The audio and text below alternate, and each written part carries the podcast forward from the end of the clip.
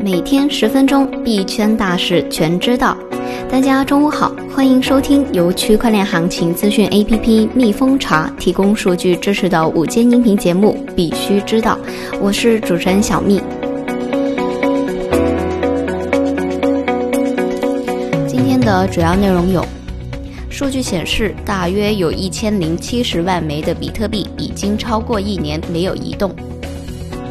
CNBC 主持人认为。投资者正在把比特币当作躲避政治事件的安全港。媒体称，或有不超过五家币圈交易所进入香港证监会监管沙盒。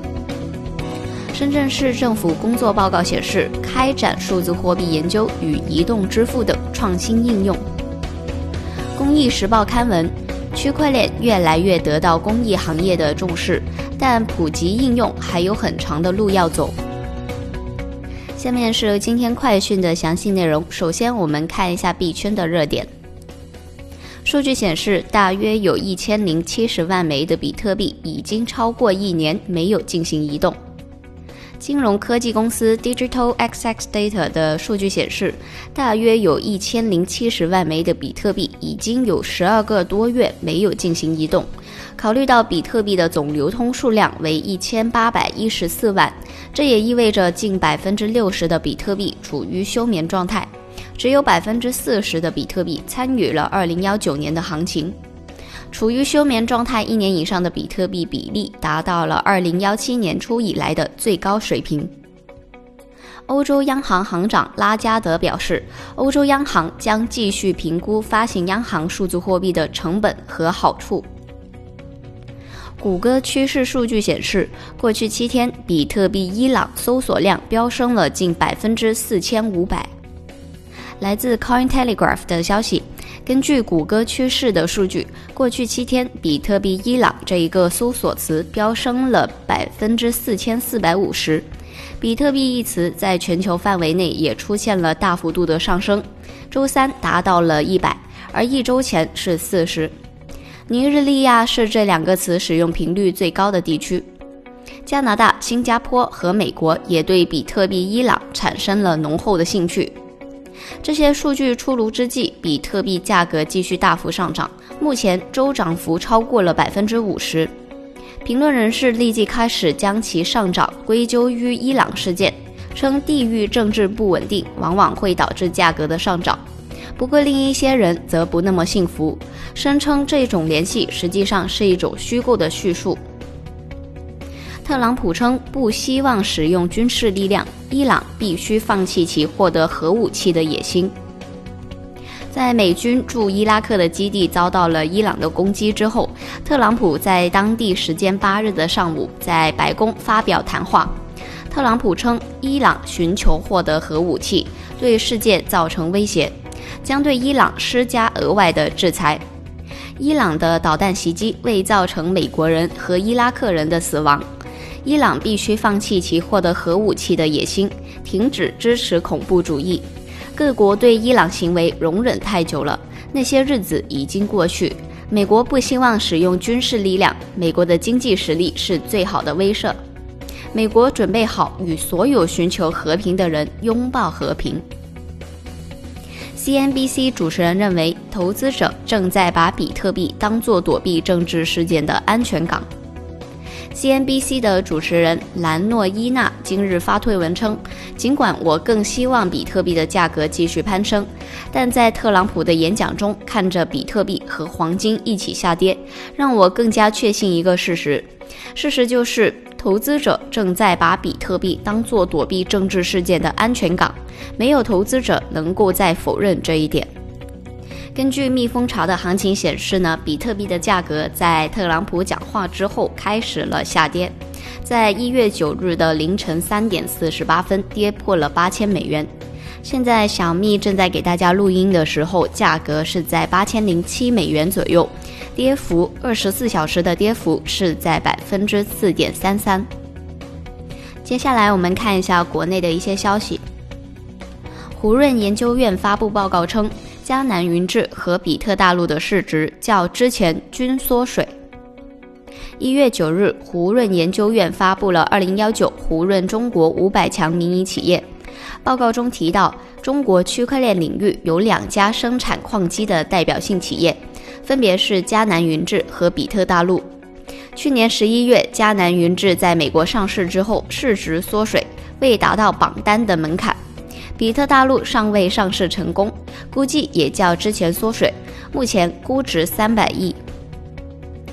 媒体称，或有不超过五家币圈交易所进入香港证监会的监管沙盒。二零幺八年十一月一日，香港证监会发布了针对数字货币等虚拟资产投资的新规，提出将虚拟资产交易平台纳入监管沙盒管理，再发放牌照。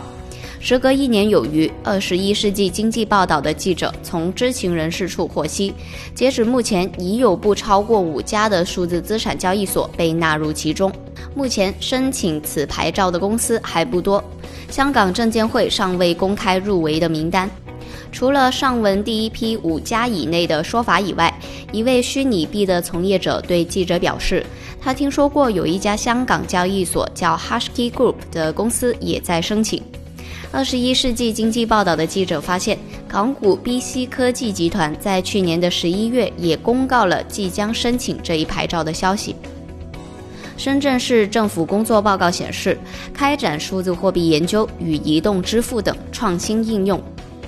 一月八日，深圳市六届人大八次会议在市民中心礼堂隆重开幕。深圳市市长陈如桂在政府工作报告中表示，过去一年，我们着力打基础、增优势，进一步增强了核心引擎功能，提升了城市发展能级。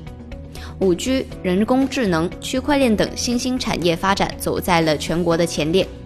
深圳在智慧城市建设综合排名中位居全国第一。深入推进数字政府和智慧城市的建设，新上线区块链电子证照应用平台